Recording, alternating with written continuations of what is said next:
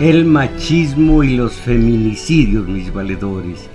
Desde esta, que resulta ser la tierra de los crímenes de odio contra la mujer, me propongo hablar de las blasfemias que contra ella han vomitado desde la Biblia y los textos clásicos hasta el Vaticano y la sotana y la capa pluvial del alto clero católico.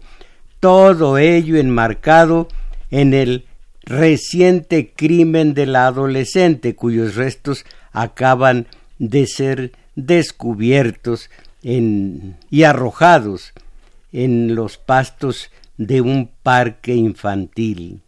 De la crónica, ahora la van a escuchar.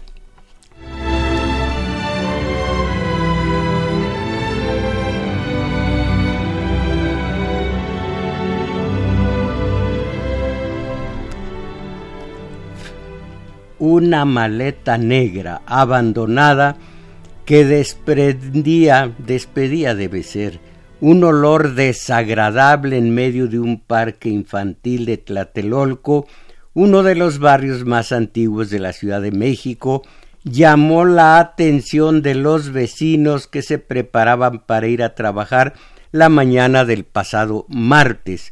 El desconcierto y el temor a lo peor llevó a los residentes a llamar a la policía, quien determinó por confirmar lo que algunos sospechaban.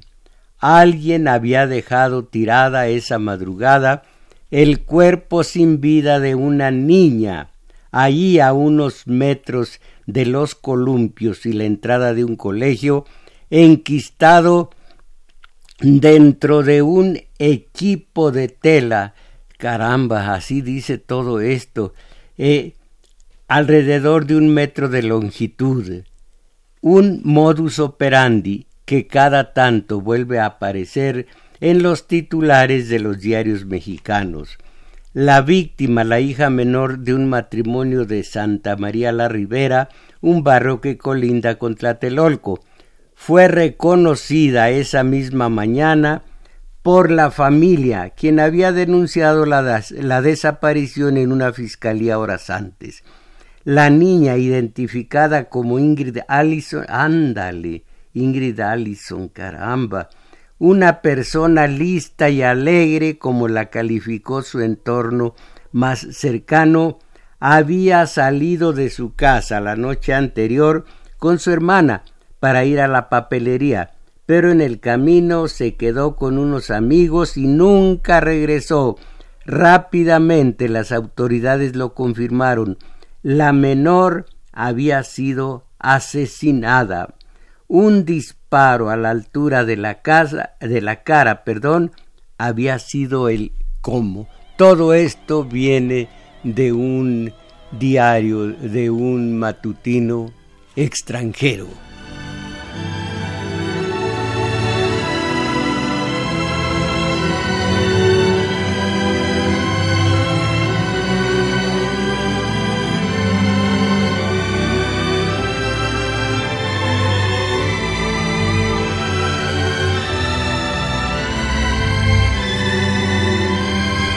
En esta fecha, a propósito, la ONU, la Organización de las Naciones Unidas, estipula que el mundo ha de conmemorar el Día Internacional de la Eliminación de la Violencia contra la Mujer y las Niñas, y explica los motivos de la fecha emblemática. La violencia contra mujeres y niñas es una de las violaciones de los derechos humanos más extendidas, persistentes y devastadoras del mundo actual, sobre las que apenas se informa debido a la impunidad de la cual disfrutan los perpetradores y el silencio, la estigmatización y la vergüenza que sufren las víctimas. En forma general, la violencia se manifiesta de forma física, sexual y psicológica, violación conyugal, feminicidio, caramba, violencia sexual y acoso, violación, actos sexuales forzados, insinuaciones sexuales no deseadas, abusos, eh, abusos, perdón, eh, sobre, sobre eh, sexual infantil, perdónenme, voy a poner violencia sexual infantil, matrimonio forzado, acecho, acoso callejero, acoso cibernético. Trata, es la sintaxis, trata de seres humanos, esclavitud, explotación sexual, multi, perdón, mutilación genital y matrimonio infantil. Válgame, ¿qué opinan ustedes? De nueva cuenta, ausente la compañera eh, Isabel Macías, que se aquerenció, o más bien porque se aquerenciaron con ella Freud, Fromm, Jung y similares, digo yo a sus buenas mercedes los números telefónicos para que opinen, para que eh, digan sus opiniones al respecto. Aquí en la zona metropolitana 55 36 89 89. Por lo que se refiere al resto del país, Lada sin costo 01 800 50 52 6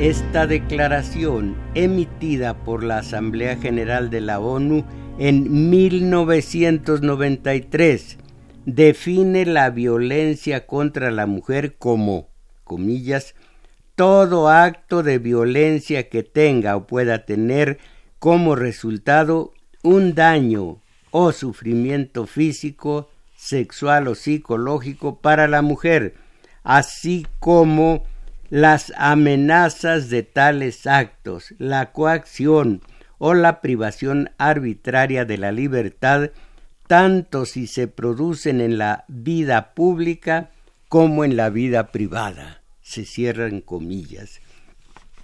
Y que los efectos psicológicos adversos de la violencia contra las mujeres y las niñas al igual que las consecuencias negativas para su salud sexual y reproductiva, afectan a las mujeres en toda etapa de sus vidas.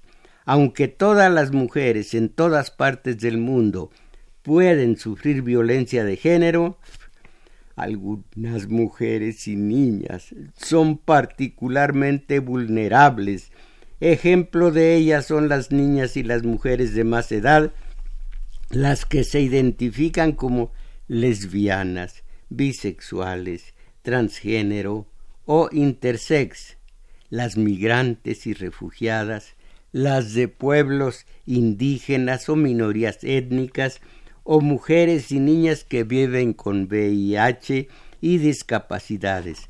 La violencia contra la mujer sigue siendo una realidad, sigue siendo un obstáculo para alcanzar igualdad, desarrollo, paz y respeto de los derechos humanos, tanto de las mujeres como de las niñas, caramba.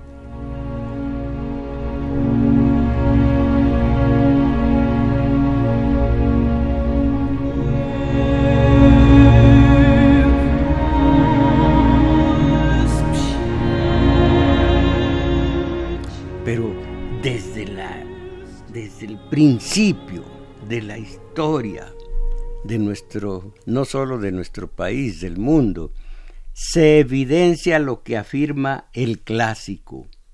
Hemos vivido por siglos en una cultura sexista, discriminatoria de la mujer, creada por una sociedad patriarcal. Un momento, yo he estudiado el problema y sé que antes fue un matriarcado, fue un matriarcado tanto o más riguroso que, que el patriarcado actual. Eso ya se, de eso hace muchísimo, desde la prehistoria hasta que comenzamos a tener conciencia de nosotros mismos, primero fue el matriarcado. Pero esa ya es otra cuestión y vuelvo a la lectura. Hemos vivido por siglos en una cultura sexista, discriminatoria de la mujer, creada por una sociedad patriarcal que se originó en las primeras divisiones del trabajo y se consolidó al surgimiento de la propiedad privada. Ya en la medianía del XIX lo, lo establecía Engels, Federico Engels. La primera división del trabajo es la que se hizo entre el hombre y la mujer para la procreación de los hijos. La primera opresión de clase coincide con la del sexo femenino por parte del masculino. Ah, cómo somos varones, cómo somos dignos, cómo somos bola de machos.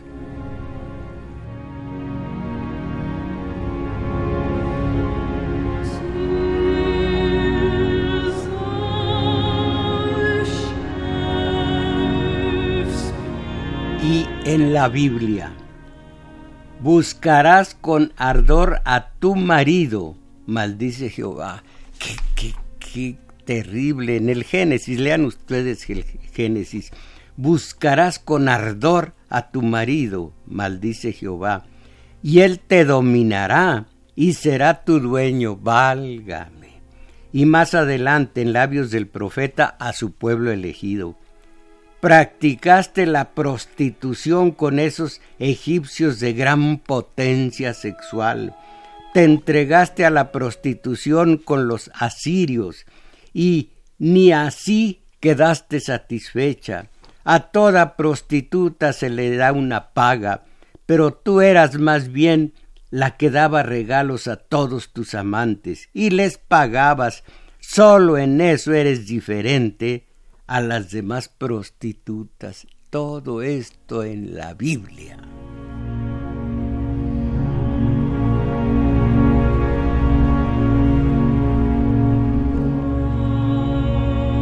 No, imagínense ustedes a Amós, profeta de Jehová, que recibe de él la orden, buscarás una prostituta para casarte con ella. Bueno, esto ya es otra cuestión. Entonces, pero la violencia contra la mujer no es sólo de la Biblia, ni es sólo de hoy, es de siempre. Desde el púlpito italiano clamaba un arzobispo G. Boffi, perdón, Bifi. La mujer es sustancialmente triste. ¿Estás oyendo, nena, que la mujer es triste? Bueno, la mujer es sustancialmente triste, que no sabe ni ser virgen ni ser madre. Es una Eva moderna, una esclava del mal que no sabe decir al Señor, heme aquí, que tuya soy y tu sierva rendida. No. Ella histéricamente grita Yo soy mía. Pues claro que ella es ella. Yo soy mía. Y es sólo una colaboradora de la muerte. Gracias a Dios, dice el arzobispo, oigan esto, gracias a Dios que Jesucristo escogió para apóstoles a puros hombres. Ay, joder.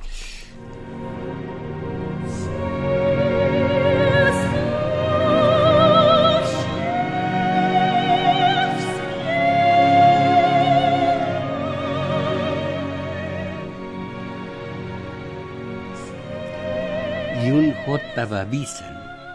Plugo a Dios, perdón, plugo a Dios formar en la mujer todas las partes del cuerpo que son dulces y amables, pero en el caso de la cabeza no quiso enredarse y dejó al diablo que la moderara. Chispas, me da coraje se me pone la boca erosionada con estas cochinadas. Desde el púlpito mexicano tronaba un cardenal. ¿Cuál creen ustedes? El Bon Vivant, el que andaba con los puros ricos, con, con Slim, Chedraui y todos ellos, el de los comelitones. Bueno, al que le dijo Francisco el Papa, son ustedes, eh, viven como príncipes y van uncidos al carro del poder, el poder que era entonces el del PRI gobierno, ahora esos ya quedaron arrumbados en el desván de la historia. Bueno, ¿quién es ese que dijo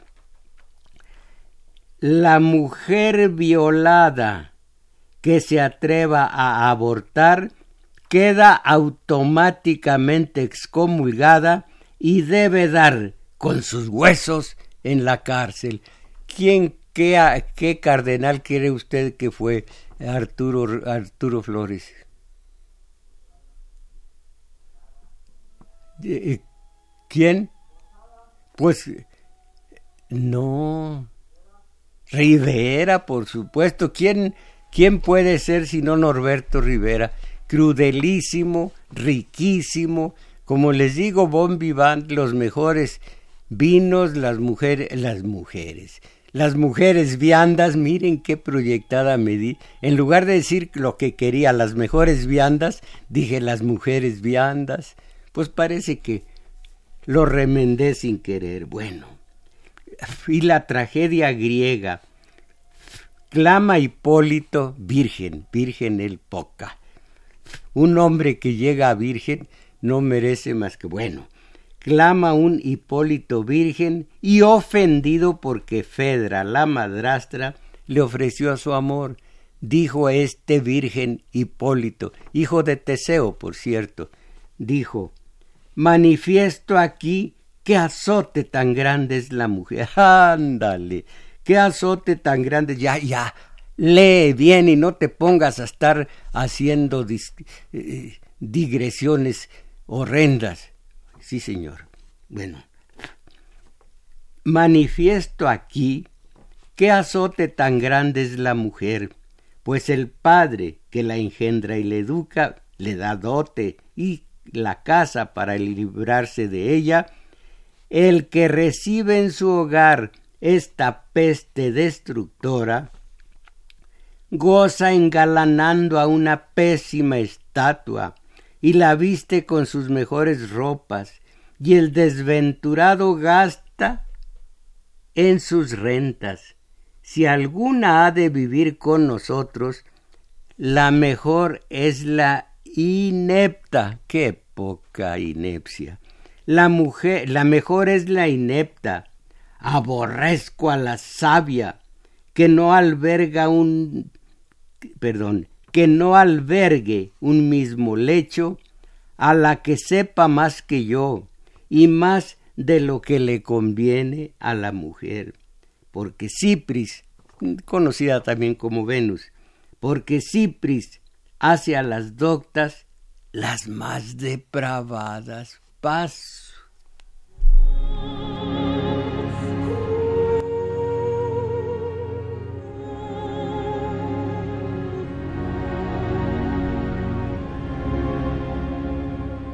Eteocles, hijo de Edipo, se dispone a defender Tebas de inminente ataque de su propio hermano Polinices. También puede decir Polinice, de muchas formas eh, se pueden decir Eteocles, Polinices y todos los demás nombres propios. Así apostrofa el, el, susodicho Eteocles, así apostrofa a a quién a las mujeres las que lamentan la suerte que a resultas de la guerra fratricida pues van a quedar posiblemente en calidad de esclavas. Y él les dice yo os pregunto ganado insufrible a la mujer a la mujer caramba. Por lo pronto no merecían estos héroes tener lo que tenemos todos sino mutilarlos. Yo os pregunto, ganado insufrible, ¿es esto mostrarse pronto a hacer bien a la ciudad y salvarla y dar aliento a sus asediados defensores, caer ante las imágenes de los dioses tutelares y gritar y vocear ralea aborrecida, mira, mira, ralea aborrecida, jamás viva yo bajo un mismo techo con gente mujeril. Ahora con este gritar y con este correr de un lado a otro, ponéis cobarde desaliento en el ánimo de los ciudadanos. He aquí lo que puedes sacar, lo que puedes sacar de vivir con mujeres. Valga.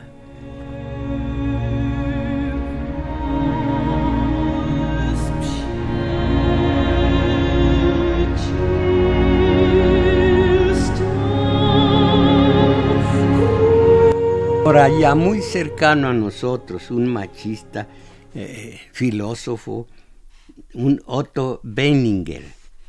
Él es autor del ensayo Sexo y, Carácter y a los 23 años se privó de la vida.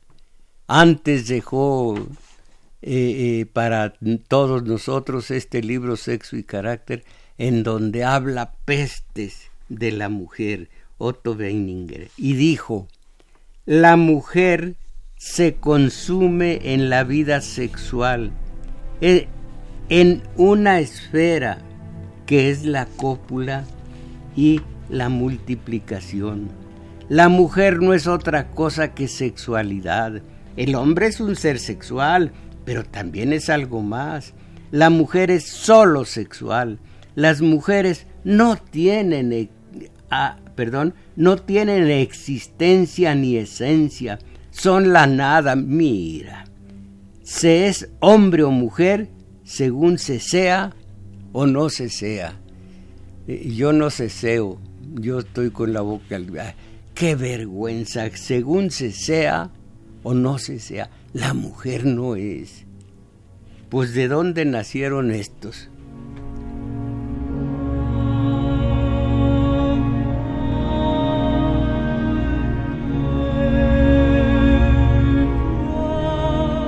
Siglo XIX en México. A ver si me alcanza la, el tiempo para esta última nota que es terrible.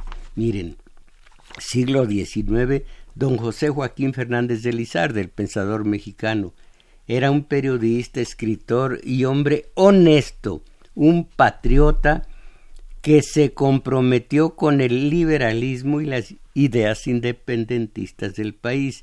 No obstante, por boca de uno de sus personajes lo afirma.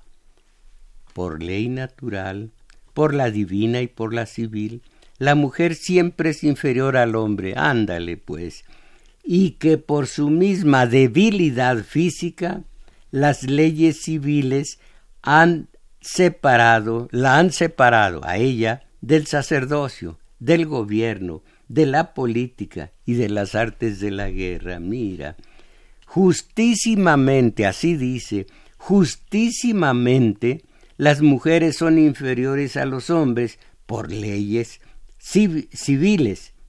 Qué bien se acomodaría una mujer con un niño en los brazos, asido de un pecho y sobre el otro apoyándose un fusil. Mira.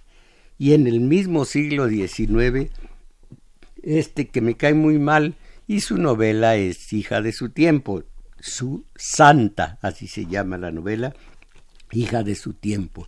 Federico Gamboa, sí, el autor de Santa, la primera novela de gran éxito en el mercado mexicano, se refiere a Agustina, la madre de la dicha santa, que ha perdido la doncellez eh, porque, sí, gracias, la doncellez porque se dejó seducir por un militar. Bueno, entonces, eh, dice Agustina la madre, bueno, dice más bien el autor Gamboa, la madre la repudiaba. Cuando una virgen se aparta de lo honesto y consciente que le desgarren su vestidura de inocencia, cuando una mala hija mancilla las canas de su madre, cuando una doncella enloda a los hermanos que por sostenerla trabajan, entonces la que ha cesado de ser virgen, apesta cuanto la rodea y hay que rechazarla, que suponerla muerta y que rezar por ella. Mira.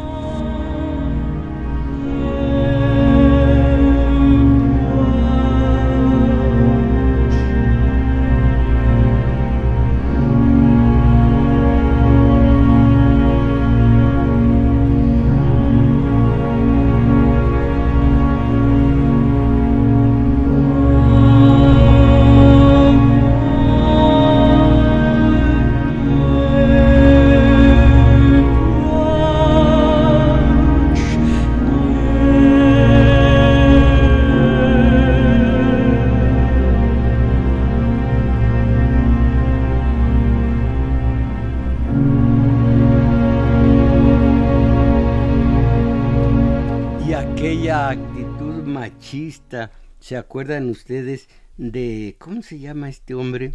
Mm, Melchor Ocampo, y que en su epístola que se leía en los casorios a fuerza, se leía, eh, el protocolo señalaba para la ceremonia del matrimonio civil lo siguiente.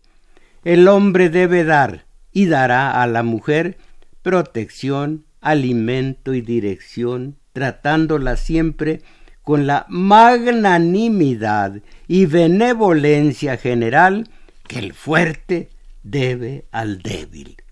La mujer debe dar al marido obediencia, agrado, ándale, tratándolo siempre con la veneración.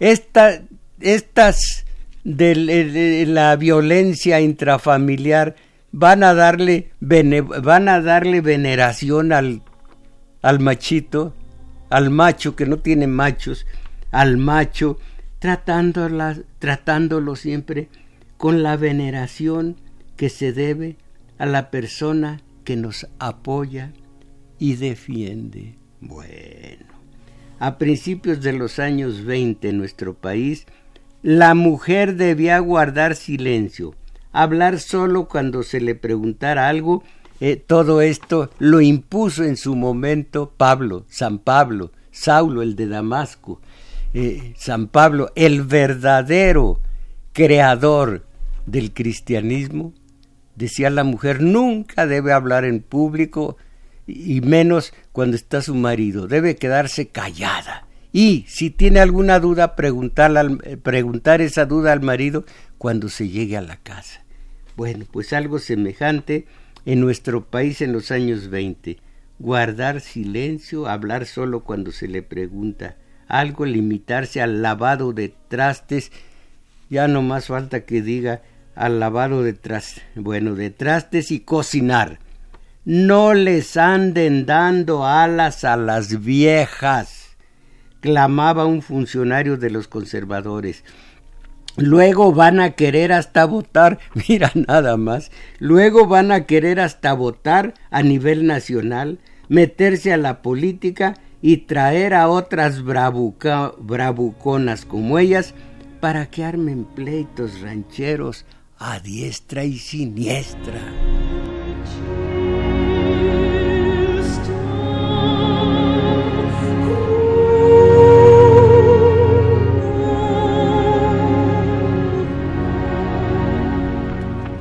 Griegos decían gracias a los dioses de que no soy, voy a decirlo al revés, de que no nací bárbaro, de que no nací esclavo, de que no nací mujer. No nací bárbaro, sino griego. No nací esclavo, sino libre. Y no nací mujer, sino varón. Pues qué cosas. Eh, México ayer y hoy quedaron atrás, muy atrás, los años en los cuales el ejercicio de la libertad de las mujeres capitalinas se expresaba en un tránsito seguro a cualquier hora por toda la Ciudad de México. ¿Quién de nosotras, dice alguna de las activistas, quién de nosotras se atreve a ir a una fiesta sola y al salir pararse en una esquina a esperar un taxi?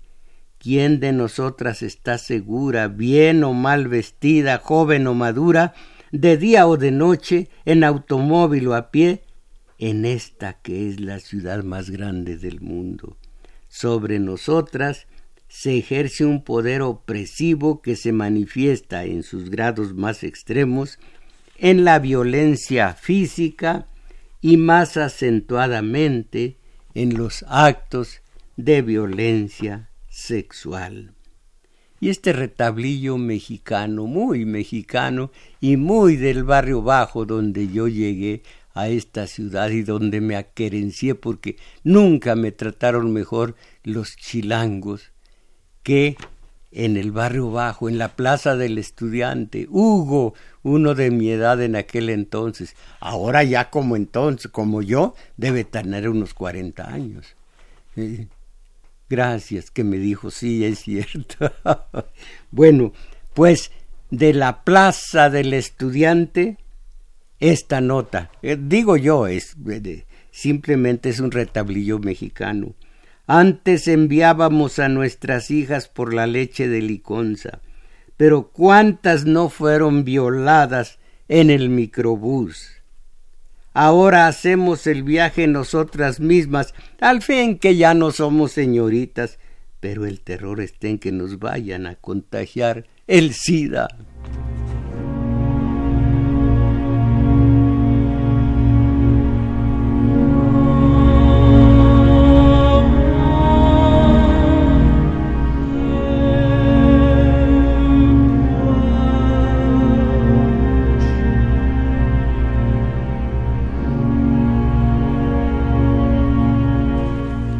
A leer estos tres y los demás los hago a un lado los demás, las demás notas, porque no vaya a ser que, que no haya tiempo para más.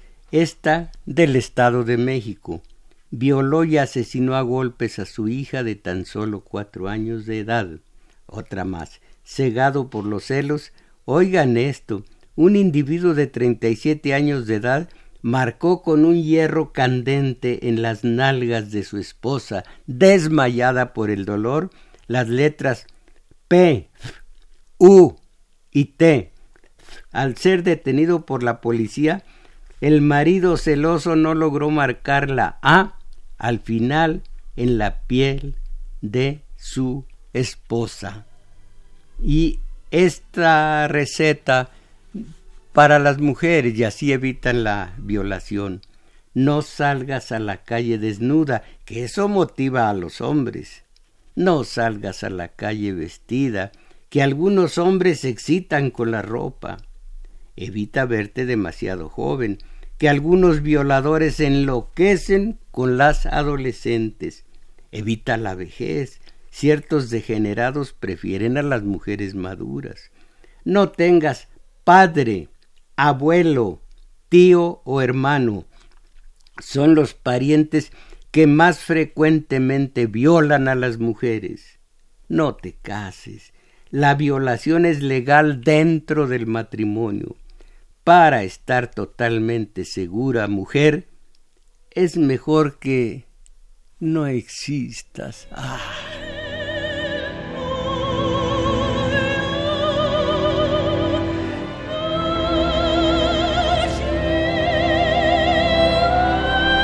Dos notas de una que ocurrió hace algunos ayeres, pero hoy se recuerda con ocasión de la no violencia contra la mujer y las niñas, y la segunda que aparece el día de hoy en el matutino.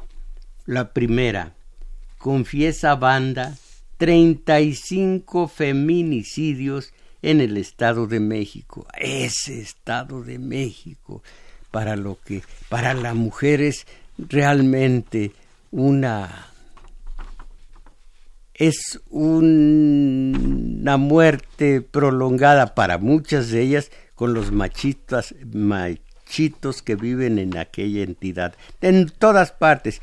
Pero primero era en Ciudad Juárez ahora es en el Estado de México. Bueno confiesa banda 35 feminicidios en Edomex, un grupo criminal que operaba en Ecatepec y Tecámac con protección de policías, se atribuyó la muerte de al menos 35 mujeres en esos municipios del estado de México. La banda era encabezada por un ex militar de nombre Eric San Juan Palafox y contaba con menores de edad en sus filas. Los detenidos indicaron, no indicaron, expresaron cómo hacemos batidillo del castellano. Los detenidos, oiga Alejandro León, no indicaron, expresaron, manifestaron, todo lo que quiera menos indicaron, se indica con una flecha, se indica con una mano con el índice eh, erguido, dónde está el baño, el fondo a la derecha. Bueno, los detenidos expresaron que sus víctimas, la mayoría adolescentes, fueron reclutadas para que distribuyeran droga en San Juan eh, perdón, droga que San Juan Palafox conseguía de operativos en los que participaba con el ejército. Los cuerpos de las mujeres asesinadas, detallaron estos, fueron tirados en el Gran Canal y en el río de los Remedios. Para que no flotaran, los cadáveres eran abiertos para introducirles cemento. Presuntamente policías estatales del Edomex fueron clientes de la banda y le brindaron protección. Los ahora detenidos identifican al policía estatal fulano de tal como quien incluso participó en la violación de algunas víctimas.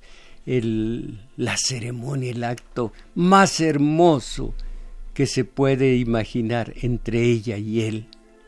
Así lo emporcan, así lo ensucian. Eh, eh, participó en la violación de algunas víctimas, además de utilizar su patrulla para deshacerse de los cadáveres. Fulano, un esposo, la subió a su patrulla y, a ver cómo es, no, estoy diciendo una tontería. José Ramón la esposó, la subió a su patrulla y la llevamos al terreno cerca del Gran Canal, donde después la golpeamos con piedras, palos y tubos y terminamos por dejarla en ese lugar muerta.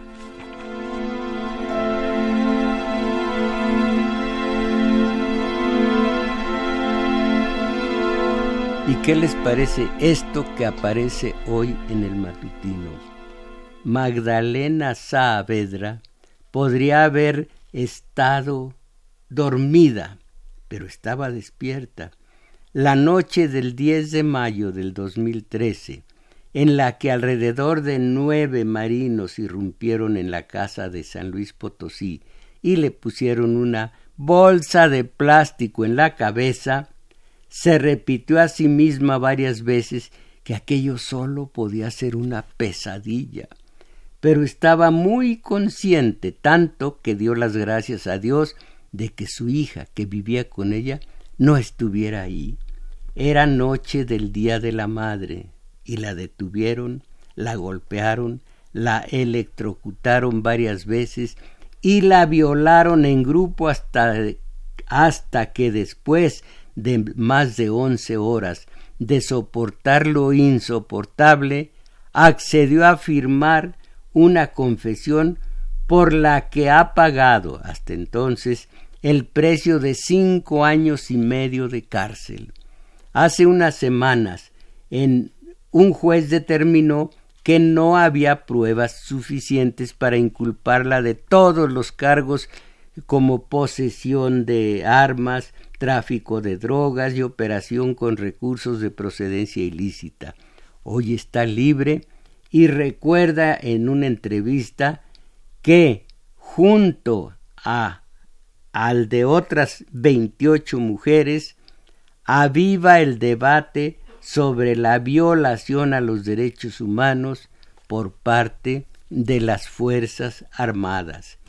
Y recuerda, los que la eh, detuvieron, todos llevaban la cara cubierta.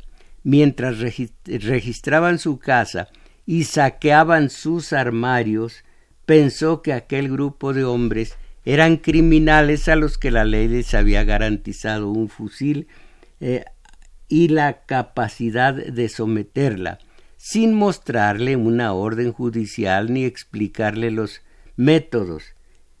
Eh, los métodos, aquí ya está borrado, en la estrategia política de ganar la guerra al narcotráfico, un conflicto que todavía perdura y que ha dejado más de doscientos mil muertos.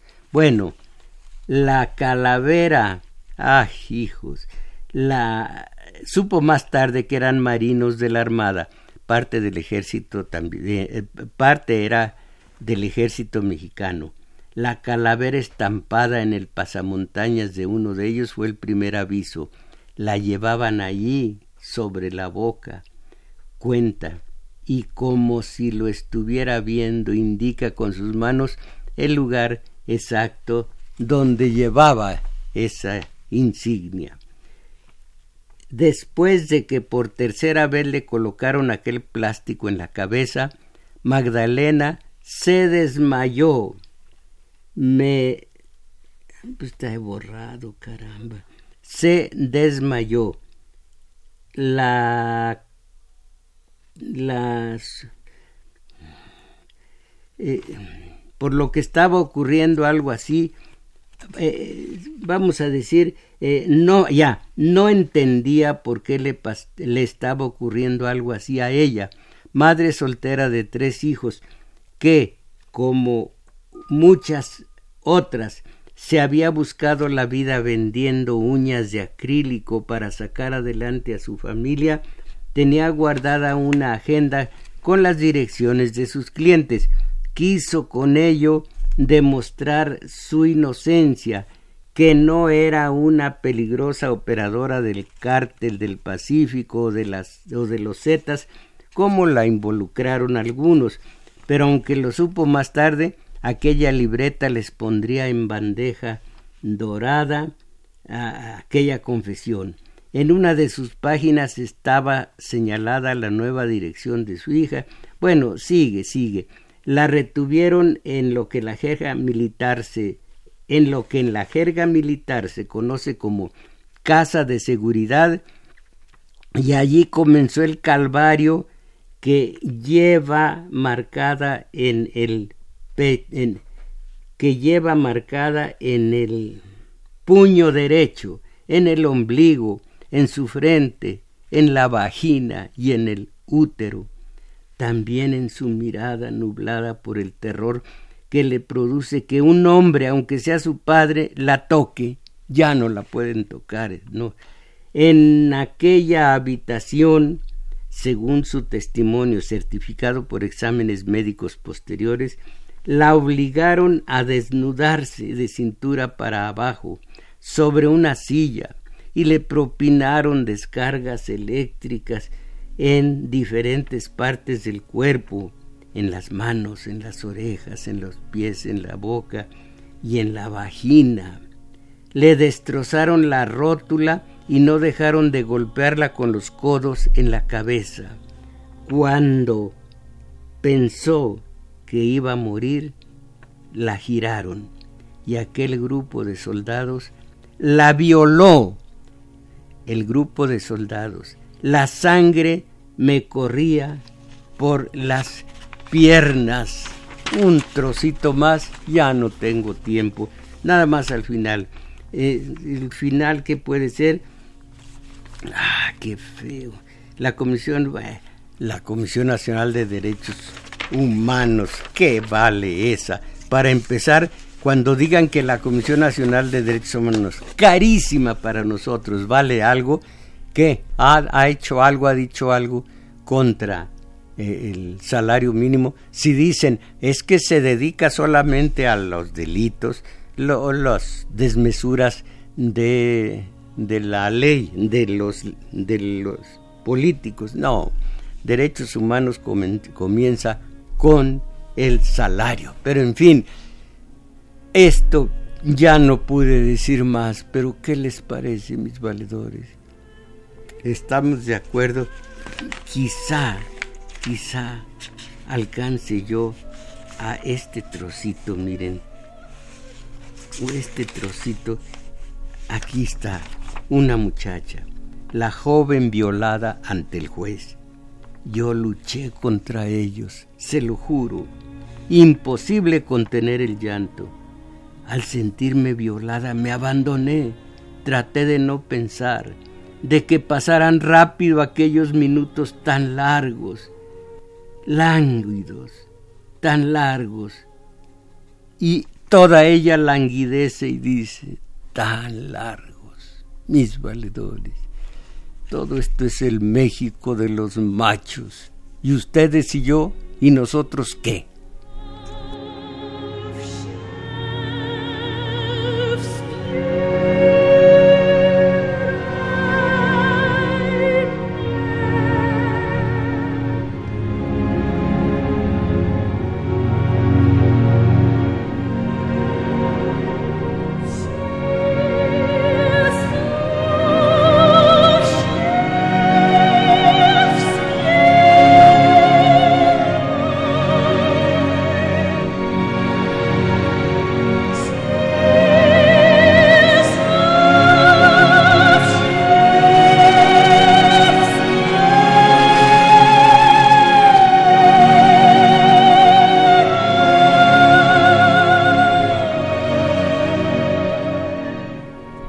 Fin, nuestros talleres de lectura y teoría política.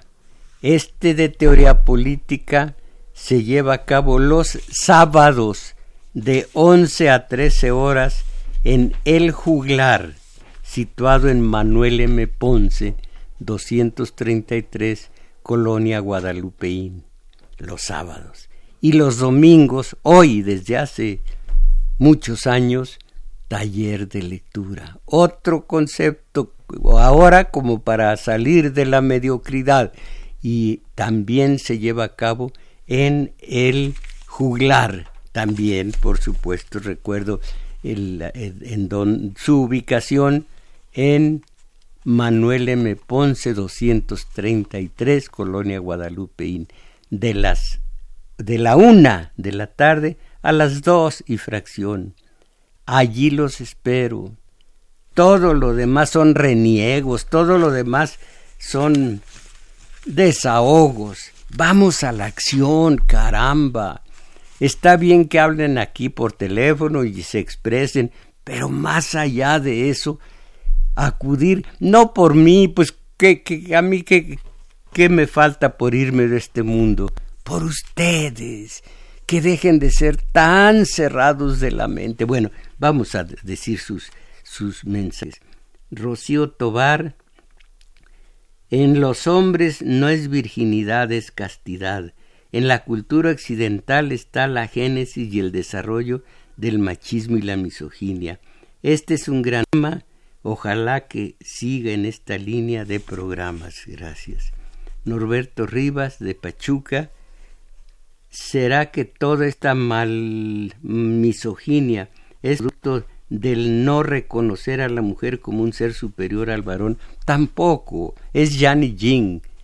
¿Conocen el signo del yang y del yin? Bueno, la neurociencia actualmente ha hecho investigaciones que confirman el porqué del temor del varón. Eh, Víctor Victoria de Toluca, la violencia contra la mujer se ha generado históricamente, yo digo histérica, digo, se me ocurre, eh, la violencia contra la mujer se ha generado históricamente desde el judeocristianismo y éste se ha fundamentado como una verdad que pocos quieren cuestionar. Saludos, maestro. Bueno, gracias. Eh, Berta León de Xochimilco, la mujer no se reconoce por lo que es porque ella misma no se da a valer por lo que vale, es tan tonta que pudiendo crear hombres de bien a sus hijos, no, los, no les enseña a respetar a la mujer. Gracias. Gilberto Escobedo de Tecámac. Ha habido en estudios en el que, en los que la mujer fabrica asesinos seriales porque maltratan mucho a los niños y ya de adultos se convierten en asesinos seriales por el rencor que le tienen a la mujer. Pues es, un poquito, es un poquito eh, sencillo y eh, reduccionista este análisis, pero ahí está.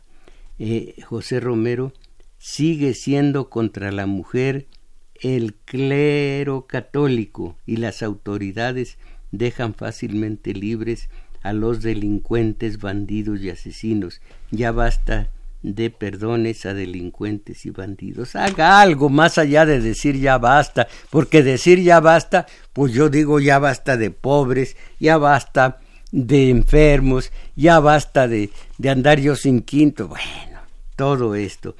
Pero, dice el clero católico y las autoridades, no, no solo eso, José Romero, lea a Freud, no me acuerdo la, cómo se llama la obra, en donde dice, pero con, desde el punto de vista de la ciencia, como las religiones oprimen a los humanos, porque desde que le dicen a usted que es hijo de Dios, y lo bautizan y todo lo demás, hijo de Dios, usted ya tiene un papá en quien confiar, en quien delegar. Y el pobre mexicano o el mexicano pobre, como usted quiera, ahora está más amulado. Tiene un papá en Dios y tiene otro papá en López Obrador. ¿Cuándo carambas será él libre y será su propio padre? Y será su propio guía y será su propio adelantado y será él mismo. ¿Cuándo se va a tener confianza a sí mismo si ahora confía en el milagro y confía en López Obrador? Yo voté por López Obrador y no digo nada en contra. Lo que digo es en contra de nosotros. Si somos si somos religiosos, entonces no hay autonomía en nosotros. Si somos, si vemos en López Obrador el principio y el fin del gobierno y del Estado y de la sociedad y del país, fregados estamos un traguito de agua. Antes bebía yo, eh, ¿cómo se llama? Infusión, pero prefiero agüita limpia. Arturo García de Tlaxcala, maestro, si puede mencionar nuevamente el nombre del título del texto que está analizando en el taller de lectura del domingo pasado.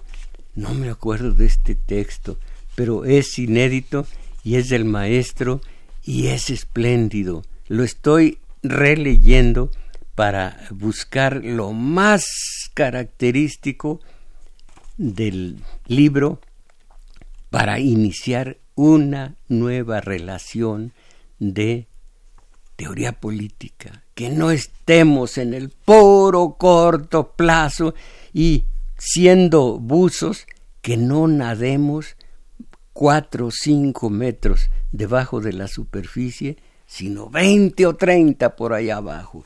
Ramón Valdés de Hermosillo, ante tal brutalidad hacia la mujer, tal vez sea necesario Cárdenas igualmente brutales, ah no, perdón, sea necesario condenas igualmente brutales hacia quien los matan y violan. Entonces, igualmente brutales, si matan que los maten y si violan que los violen. No, no, no, no, no. Ontológicamente nadie, nadie, nadie en este mundo tiene autoridad para quitar la vida a nadie. Meterlo a la cárcel por muchos años, sí, pero quitar la vida no. Porque entonces, si son violadores, ¿qué? ¿Los van a violar? ¿Meternos a, meternos a delincuentes porque ellos lo son? No. Bueno, pero en fin. Igualmente, dice Ramón Valdés, los medios tienen mucha culpa al presentar a la mujer como una cosa y no como una persona. Asina, sí, decía mi nina, eso sí. Agustín Mondragón, maestro Mujarro y radio escuchas, mientras los legisladores no hagan una ley, ven ustedes, puro delegar y puro, eh, ¿cómo se llama? diagnóstico, diagnóstico, diagnóstico. ¿Cuándo, ¿Cuándo diremos todos, vamos a hacer, vamos a actuar, vamos a... ¿no? El diagnóstico, el. ¿Qué, ¿Qué, trinchones somos para los diagnósticos. Mm, mientras los legisladores no hagan una ley en donde se castigue con pena de cárcel a los delincuentes gobernantes, desde el policía hasta el presidente, estos, sí, gracias. así es, pero ahora lo quiero oírlo decir, vamos, vamos a hacer, ya vamos a, a dejar el diagnóstico y vamos a hacer de plano. Eh, dice el licenciado David Paredes, estoy horrorizado por todo lo que el ser humano hace sin valores, sin educación. Es necesario que en las escuelas se retomen los valores y se difundan. También es necesario luchar contra los medios corruptos para que cambien su tipo de programación, ya que ahí nuevamente se reproduce la violencia. Sí, ya se voy. Es necesario que nosotros hagamos, licenciado David Paredes, que hagamos nosotros. Ya, por último, Virgilio Pineda, de Puebla, de Cholula, Puebla. Ojalá pueda mencionar el nombre de la obra que se está escuchando en su programa. ¿Cuál obra? Si es la de música, qué maravilloso es Goreki, cuando todavía el holocausto judío era algo que me conmovía. Ahora con las suciedades de los israelíes contra los palestinos no me conmueven para nada. Mis valedores fue todo por hoy. Agradezco y ahora a nombre de de Isabel Macías, que agradece a nombre mío, que, barroco. Eh, a, a Juan Carlos Osornio en la continuidad, a Crescencio Suárez en controles, a Arturo Flores en matadatos, matadatos. Ese es a propósito, en metadatos y los teléfonos y además este, este video, Daniel Cruz y Roberto Cruz, que fueron tan amables y con pura bondad esa leche que emana de los buenos corazones, nos auxiliaron en este programa. Pues mis valedores, ahora sí, dejar de delegar y a salir de esta apestosa mediocridad. Ánimo.